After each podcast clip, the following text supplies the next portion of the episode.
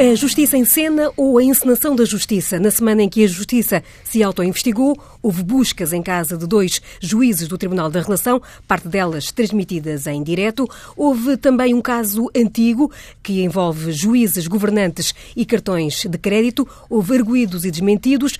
E houve, durante uma semana, uma investigação que se soube ontem, teve como base notícias publicadas sobre dois bilhetes pedidos por Mário Centeno para o Benfica Porto. Afinal, o crime era uma inexistência resistência e o caso foi arquivado, não sem que, pelo meio, o Partido Popular Europeu ensaiasse politizar a questão. Afinal, Centeno lidera o Eurogrupo. Sem olhos vendados, mas com a balança da opinião bem calibrada, quem sabe, de espada em riste, reúne-se agora o Bloco Central com Pedro Marcos Lopes e Pedro Adão e Silva. Começamos, se calhar, pelo fim, pelo arquivamento eh, desta investigação eh, no Ministério das Finanças eh, sobre dois bilhetes que ameaçam tornar-se os mais famosos da política portuguesa. Como é que leste, Pedro Adão e Silva, este arquivamento eh, da Procuradoria Distrital de Lisboa ontem? É, bem, eu, eu li tudo isto com uma enorme estupefação. Eh, quer dizer, porque a ideia é, em si é estapafúrdia, portanto eu devo dizer que o meu ceticismo nestes dias me levou a ter alguma reserva, porque pensei é uma outra coisa que nós desconhecemos, porque a ideia de que havia vantagem indevida porque um ministro tinha dois convites não são bilhetes que não têm valor, porque são dois convites eh, para lugares que não estão à venda e que, por razões que me parecem de bom senso e que têm a ver com a segurança num jogo daquelas características, eh, impediu o ministro de ir para os lugares no estádio que tem. Eh, e que isto podia condicionar qualquer tipo de decisão de, de um ministro é uma ideia verdadeiramente estrapafúrdia. E estrapafúrdio também porque é uma coisa que eu acho que é importante repetir, já foi sendo dito, mas que é Além do mais, aquilo que supostamente está em, em causa Bem, primeiro, não depende do Ministro das Finanças. O Ministro das Finanças andasse a despachar processos de contribuintes individuais, eh, não, quer dizer, não faria mais, mesmo mais nada, nem sequer isso conseguiria fazer. Eh, e depois, além do mais, tinha a ver com uma isenção que é devida e que depende de uma decisão da Câmara Municipal onde se situa o imóvel eh, em causa. Portanto, todo este salto uh, parecia-me estapafúrdio e a ideia de que... Uh, Nem uma... Câmara é a decisão, porque é uma decisão administrativa. Sim, uh, sim mas que compete à autarquia. Esta ideia de que há umas notícias que aparecem nos jornais e que isso desencadeia todo este tipo de ação é, é assustador e preocupante, não é? Porque mostra que há um poder, de facto, discricionário de tornar alguém alvo de uma investigação que gera mecanismos que depois se traduzem eh, na forma como isto eh, contamina o debate público, o debate político, ao ponto de, facto que é de uma enorme irresponsabilidade e até quer dizer uma coisa também assustadora e que coloca em causa os interesses nacionais, porque a notícia chegou a Bruxelas, onde Mário Centeno dá-se o caso de ser presidente do Eurogrupo, onde a notícia já surge como ministro investigado por evasão fiscal, que nem sequer era aquilo que estava em, em causa. E, e, portanto, parece-me estranho. Eu achei que podia haver outra coisa e devo dizer que acho que o Ministério Público devia ter tido uma explicação, devia-se ter explicado eh, desde o início eh, e julgo que, eh, num caso destes, eh, se um processo destes é iniciado sem envolvimento do Procurador-Geral, no caso da Procuradora-Geral é grave, se aconteceu o envolvimento e isto foi autorizado, também é igualmente uh, uh, grave, porque fica aqui uma coisa que a, a, verdade é que alguém no Ministério Público e na Polícia Judiciária teve acesso a um conjunto de informação a partir desta primeira uh, uh, possibilidade. Uh, e, portanto, eu acho isto tudo uma coisa verdadeiramente dantesca. Pedro Marcos Lopes, em uma investigação, dizia ontem a Procuradoria Distrital de Lisboa, que teve como base notícias nos órgãos de comunicação social. Faz sentido? Não, isto é, é a própria, a própria forma como tu colocas a pergunta dá a resposta. Quer dizer, quando nós estamos perante um Ministério Público que usa como fonte um, um jornal, e não é um jornal qualquer, um tabloide, eh, já é de uma gravidade sem, sem, sem nome. Mas, Acho aliás. Que é a notícia do Observador. Sim, está bem, mas quem cavalgou depois a notícia, que fez as manchetes e que uh, uh, enunciou a possibilidade foi o, o Correio da Manhã. É bom que se diga o nome. E há aqui uma, um aspecto curioso, não é? Porque nós estávamos... Não, estou a dizer, porque o tabloide nós referimos a jornal impresso, não é, em papel. Pode haver um site tabloide também. Claro, pode. Aliás, há mais sites tabloides que jornais em papel tabloides. Bom, há aqui, uma, há, há aqui um aspecto, enfim, novo. Nós estamos habituados, e vou repetir, nós estamos habituados a que algum algum Ministério Público, eu não quero pôr o Ministério Público todo, todos os, os procuradores do Ministério Público no, no, mesmo saco, mas algum Ministério Público utilize o Correio da Manhã como uma espécie de plataforma para condenações que não se conseguem fazer uh, nos tribunais. Uh, ou para isso, ou para gerir o processo da forma que alguns procuradores, repito, do Ministério Público querem que ele seja conduzido. E, portanto, o que nós verificamos é que é o Ministério Público que era fonte do, do Correio da Manhã. Agora eh, tivemos, observamos exatamente o contrário. É o Correio da Manhã que é a fonte do Ministério Público. Bom, eh, são ambas as situações extraordinariamente graves. Esta, se calhar, então é ainda mais grave que a outra. Porque se nós estamos em presença de um, se estes são os factos, quer dizer, se o Ministério, se o Ministério das Finanças é eh, sujeito a uma, a uma busca por causa de uma notícia de um tabloide, bom, isto é de uma gravidade sem fim. É? Mas há aqui um ponto que me, que me, posto isto, que me parece suficientemente grave para, para, nos, para nos pôr todos a pensar. É bom que o Ministério Público neste momento, assuma as suas responsabilidades e nos diga qualquer coisa sobre este caso. Porque um Ministério Público não pode, numa semana, fazer revistas a um, a um gabinete do Ministério das Finanças. Acho que não foi ao gabinete do Ministro. É, o Ministério, Ministério e ao e-mail. Ministério, e, e-mails, e passado uma semana, portanto, os indícios tinham de ser muito graves. Quer dizer, convenhamos, o Ministério das Finanças não é a minha casa. Eu, eu acho mais importante a minha casa, mas não é. Quer dizer, eh, eh, isto não pode ser assim. Quer dizer, não, não pode ser tratado desta forma. E numa semana há indícios... Até, suficientemente... Desculpa lá, até porque não temos nenhumas garantias que a informação que foi recolhida e que pode ter claro. enorme relevância sobre bancos, sobre o sistema financeiro, claro. sobre uh, a zona euro, que essa informação agora não apareça toda nos Coisas jornais. Extraordinariamente porque, porque a capacidade do sistema judiciário de preservar a, informação é muito diminuta, como sabemos. Sabemos porque há escutas que aparecem, sabemos porque há buscas que são feitas e já estão jornalistas plantados à espera, e portanto nada nos diz que a informação que foi recolhida no Ministério das Finanças, que pode não ter rigorosamente nada de implicações criminais, mas tem enorme sensibilidade, que não aparece aí a circular. E portanto tudo isso torna isto mais grave. Não, quer dizer, há aqui também uma ponderação do que está em causa que pode levar a que informação de enorme eh, sensibilidade passe a estar disponível eh, nas mãos de um conjunto de pessoas em relação às quais nós não podemos confiar, porque, aliás, esta semana, mais uma vez, deram provas que não podíamos confiar. Bom, e sendo assim, e sendo assim eh, quer dizer, é, alguém tem de dizer alguma coisa. E é o segundo ponto que também me parece eh, muito importante. É, sendo verdade que os indícios, portanto, sendo a fonte o Correio da Manhã, era que Mário Centeno teria pedido dois bilhetes para dar uma isenção fiscal uh, uh, ao filho de um dirigente uh, do Benfica, nós estamos perante uma brutal incompetência do procurador do Ministério, do Ministério Público que tratou deste caso.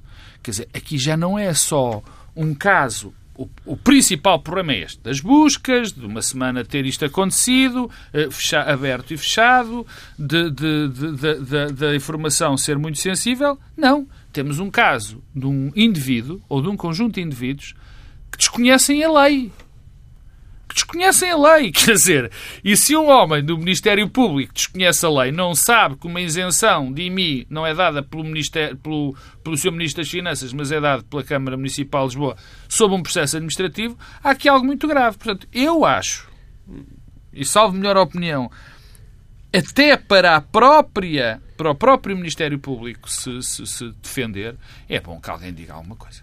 E, e nesse hum, esclarecimento uh, deveria vir, como dizia há pouco o Pedro Domingos Silva, alguma garantia também sobre uh, o que vai ser feito destas, Bom, destes, deste, desta prova documental que foi a lei, a lei A lei dá garantias sobre o segredo de, das buscas.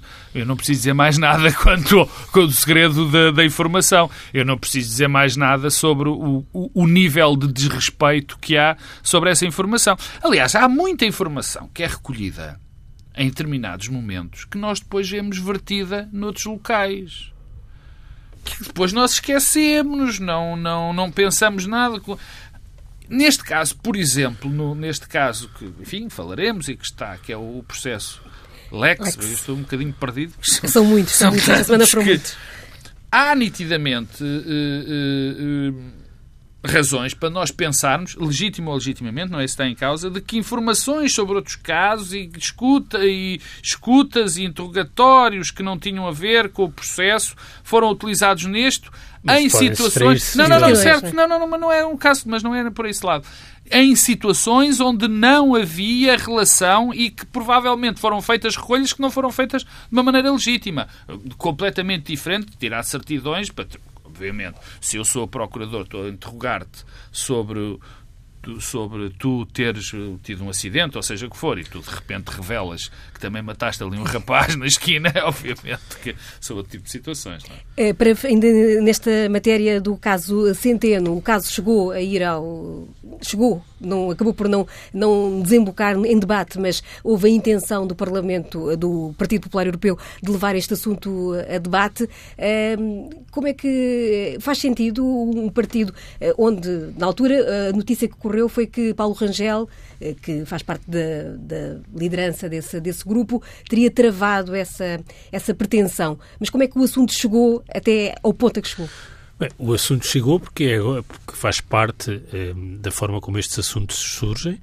Eh, faz parte de uma estratégia de afirmação da direita um pouco por todo o mundo ocidental, quer dizer, isto não é novidade propriamente um, e, e, que assenta muito nestas denúncias, uh, denúncias anónimas que se tornam em notícia, uh, que se tornam em investigação, que depois são cavalgadas uh, politicamente e, portanto, não, nada disto me surpreende.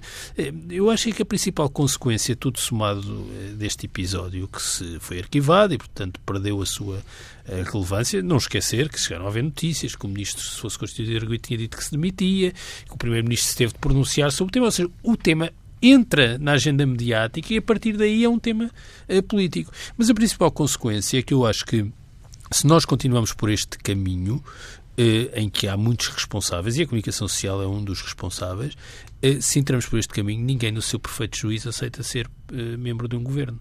A principal consequência é que isto afasta as pessoas decentes do espaço da governação.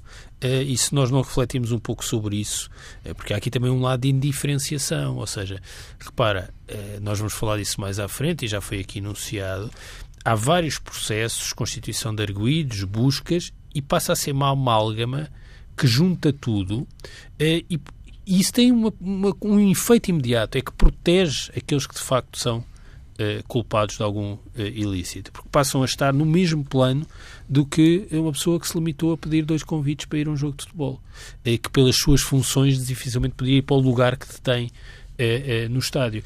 Ah, e, e, e, portanto, isto afasta as pessoas, eh, indiferencia e, ao afastar e indiferenciar, cria oportunidades para aqueles que não deviam ter responsabilidades políticas serem os únicos disponíveis para ter.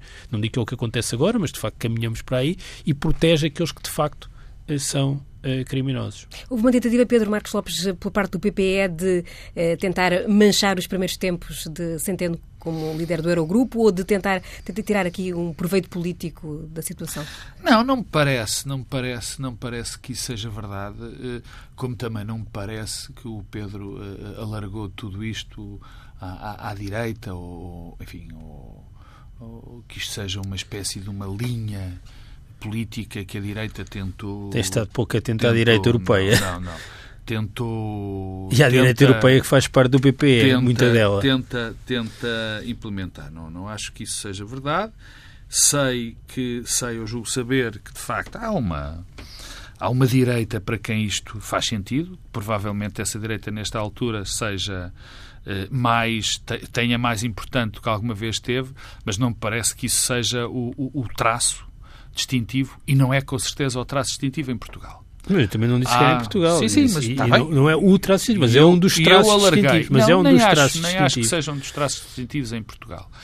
Há, de facto, um conjunto de, de pessoas que, eh, organizadas, enfim, há que dizer com frontalidade, como diz o outro, no observador, que acham que, que, que, isto deve ser o discurso e que fazem esse, esse, tipo de políticas, mas não parece que esse seja, seja o traço distintivo, sequer uh, uh, um traço distintivo.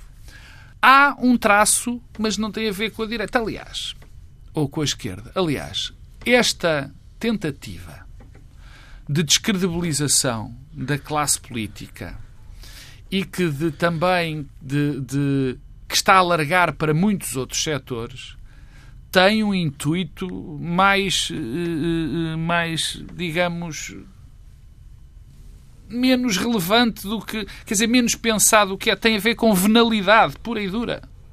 Tem a ver com venalidade. Nós vemos isso no, nos colonistas, uma maneira absolutamente clara.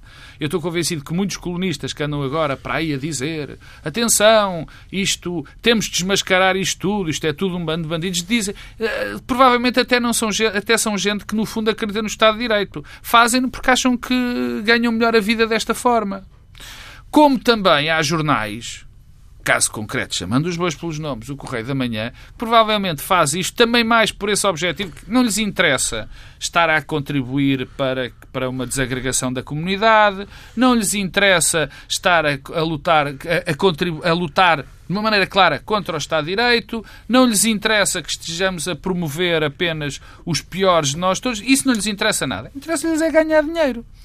Muitas das vezes isto explica-se desta forma tão tão comezinha. Agora, é, havia uma coisa um bocadinho até pretenciosa que, que, que, se diz que os maus ganham porque os bons estão a dormir ou coisa deste género, quando a coisa em termos manicaístas.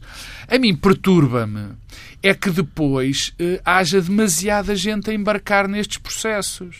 Até o próprio PPE.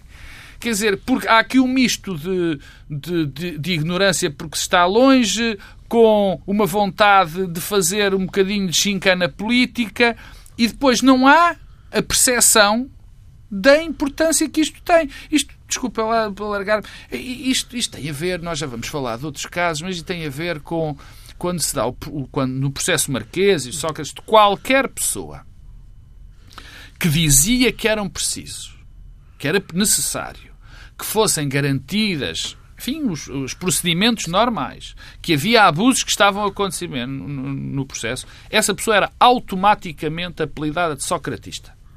Socratista. Não, não havia. Não... Quer dizer, provavelmente agora quem diga no caso do, do, do juiz Rangel que eh, é preciso cumprir determinados procedimentos, não se, de, não se aguenta, que não, não deve ser autorizado que as câmaras apareçam na data de detenção, vai ser considerado um rangelista e o que é que está por cima disto? São os defensores dos corruptos. Quer dizer, e há pessoas que se amedrontam, demasiadas pessoas dentro do nosso espaço público, e, e, mesmo na política, e sobretudo na política, que se amedrontam com o facto de poderem ser apelidadas de socratistas ou de rangelistas ou de gente que quer defender os corruptos e, e prefere ficar calada a denunciar muitos dos abusos e ataques violentos ao Estado de Direito que são feitos que têm sido feitos uh, uh, no nosso sistema de justiça e com o qual, se esses procedimentos são atropelados, não há justiça nem há Estado de Direito. Nem de propósito, o Pedro fazia referência a esta, ao facto de as câmaras de televisão já estarem apostos quando chegaram as equipas de, investigação neste, nesta operação Lex. é compreensível e aceitável que ou exigia à Justiça o maior recato na, na, na ou foi para fazer uma prova de vida?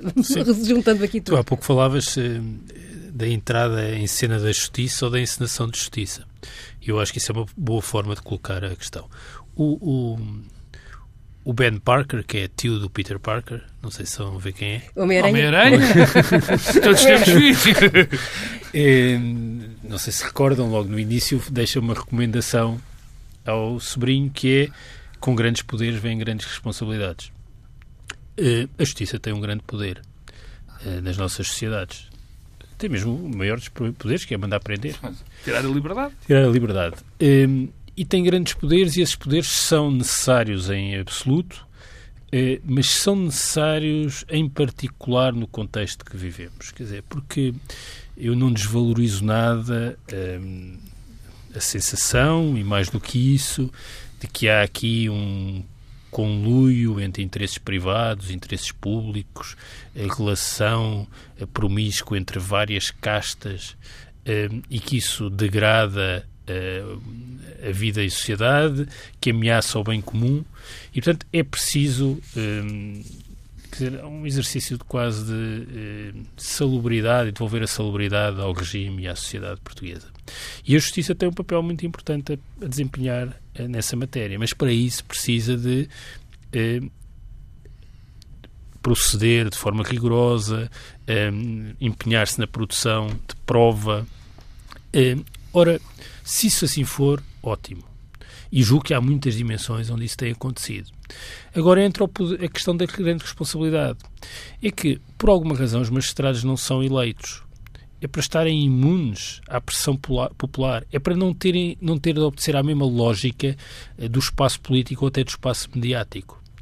Eh, ora, o que é muito preocupante é quando a justiça, para cumprir a sua função, precisa de alavancar eh, num show-off mediático, numa encenação em que parece que o ritmo que segue e a lógica que segue não é a da justiça, mas é a lógica mediática.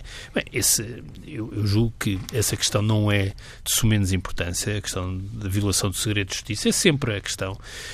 e não é de sumenos importância até nesta fase. o processo logo. Desequil... Mas desequilibra o processo logo. quando aparece alguma prova, entre aspas, alguma evidência truncada de forma cirúrgica na comunicação social, mas desequilibra o processo logo à partida quando são feitas buscas e, e há jornalistas que se vangloriam de já estarem lá à chegada eu, eu acho isso intolerável e não desvalorizo nada. Isso não acho, ah, isso é uma questão de sementos, porque não conta é, no fim é, é, uma coisa muito importante, porque me parece se a justiça é capaz de investigar a própria justiça, que no caso da Operação Lex é aquilo que está em causa, ou seja, se há magistrados que estão a ser investigados, isso é um sinal importante.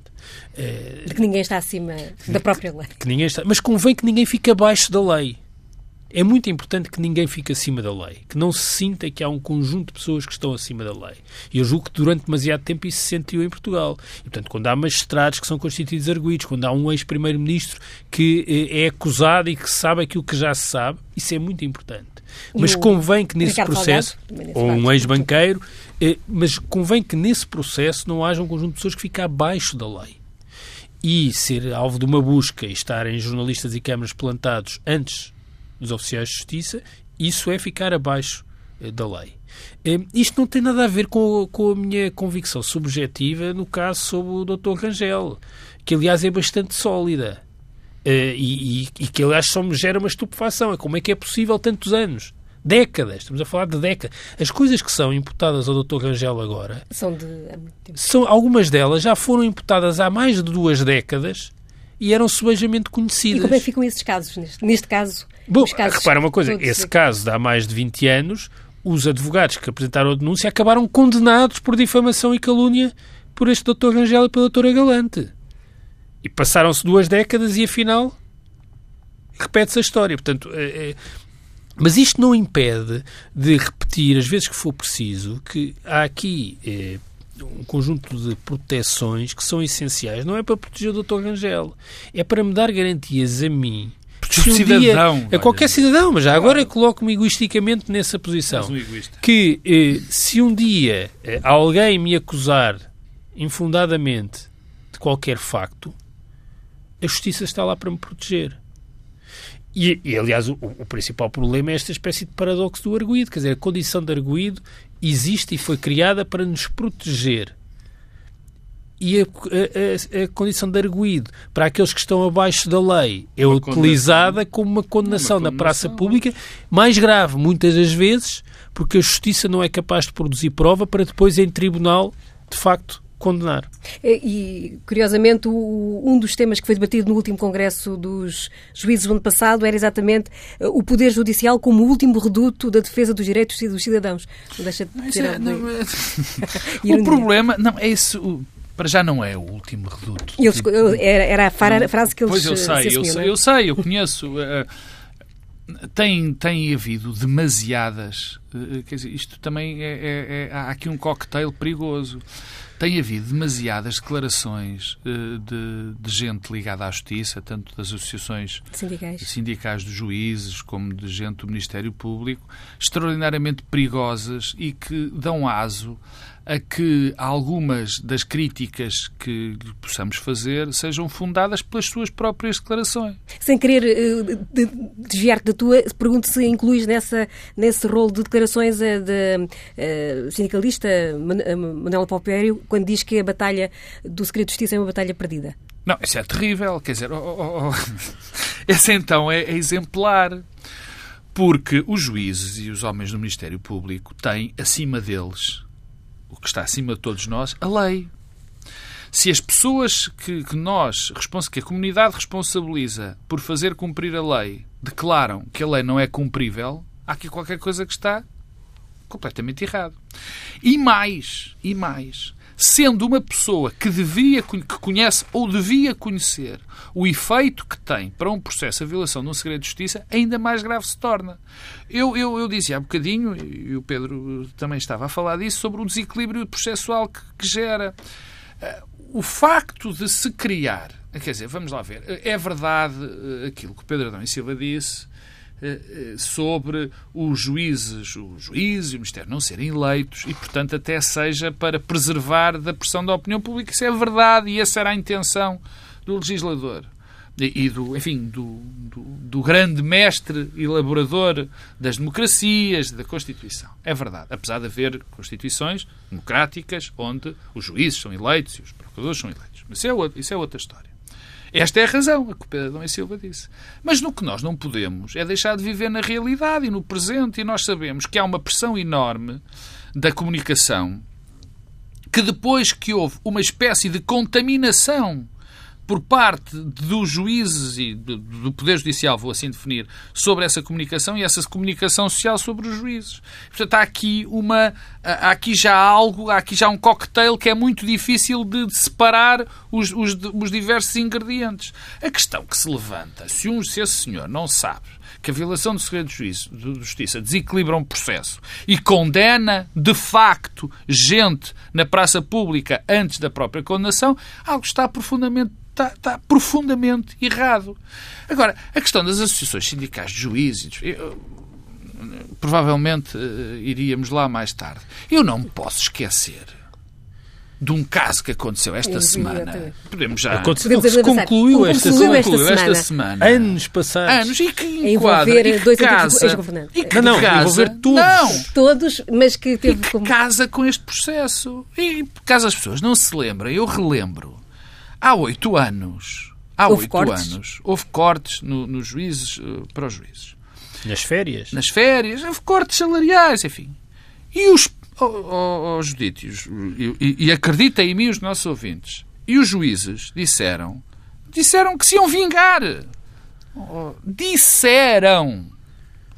Passado dois anos, houve uma queixa, uma denúncia da Associação Sindical dos Juízes sobre todos os membros do governo da altura. Ok? Terceiro ponto. Durante seis anos, um conjunto alargado, imagino eu, de homens do Ministério Público, teve a investigar cartão de crédito a cartão de crédito as despesas dos, dos membros do governo dessa altura. E passados seis anos chegam à brilhante conclusão de que há dois secretários de Estado, um deles que supostamente gastou mais dinheiro em revistas e, e, e, livros. e livros. o outro gastou um bocadinho menos e é, e é isto que resulta. O que é grave, na minha opinião, e eu vejo essa opinião muito difundida, a outra opinião difundida, o que é grave não é ter-se passado, terem ter havido uh, seis anos de, de, de, de, de investigação, de investigação e de gastar de recursos. Quer dizer, é grave que chegue, mas não é o mais grave. O mais grave é uma associação sindical de juízes, a que pertencem todos os juízes praticamente, porque os esquemas de segurança enfim, de, seguros. De, dos seguros estão ligados a, a, a, esses, a, a, essa associação. O que é grave é uma associação sindical de juízes lançar uma acusação genérica sobre um governo. Uma acusação genérica. Há aqui gente que anda, perdoem-me o termo, a gamar.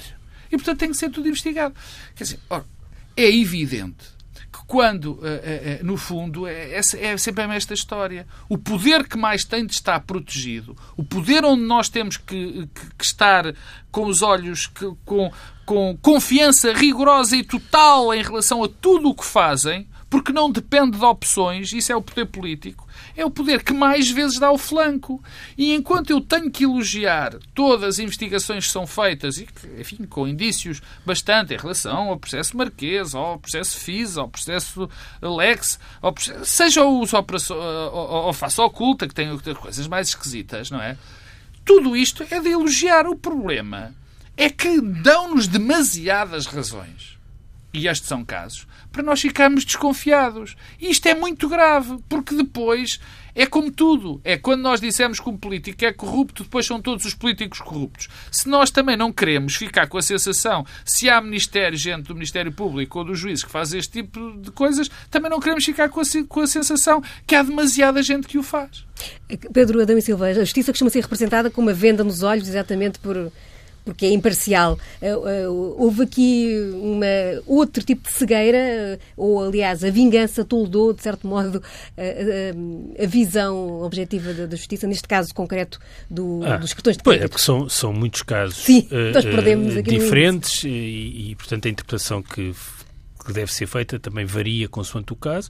Bem, e não há uma justiça, há vários magistrados, apesar de tudo, há mecanismos de controle interno, no sentido em que, eh, por exemplo, os recursos para a relação para o Supremo são decididos por vários magistrados, portanto, eh, o sistema tem capacidade de eh, minorar e limitar os seus próprios erros, os seus próprios danos. Também neste caso, porque, repara, isto nasce de uma denúncia eh, difusa em relação a todos os membros do governo, não sei quantos são, muitos, porque houve acumulações, entretanto, bem, e acaba com uma acusação muito circunscrita eh, e que julgo que acabará por eh, dar em nada, não é? E, portanto, apesar de tudo, funciona. O problema é, é até o momento em que funciona, ou seja, até o tempo da decisão eh, do, das, da, dos, da fase de instrução ou dos, dos julgamentos e das sentenças, até esse tempo e dos recursos, há um tempo paralelo que tem um ritmo diferente, onde a questão da venda deixa de, de existir. Porque, de facto, um, hoje temos um ritmo mediático associado a casos que envolvem pessoas que têm relevância pública, ou, coisa que convém não esquecer, ou que ganham relevância pública por estarem envolvidas em alguns casos, que esse ritmo não é o mesmo ritmo da justiça.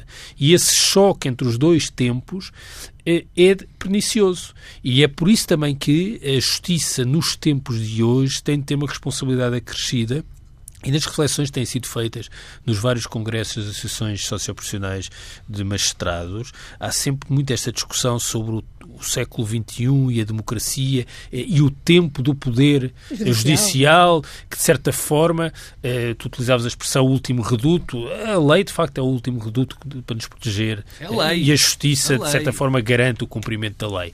Mas esta transferência de centralidade do poder executivo e do poder legislativo para o poder judicial é uma tendência que está a acontecer em muitos países, tem riscos associados muito Já significativos. O caso italiano, é? caso italiano e temos muitos casos. Qual é o risco? Bem, o risco é uma espécie de moralização via agentes judiciais.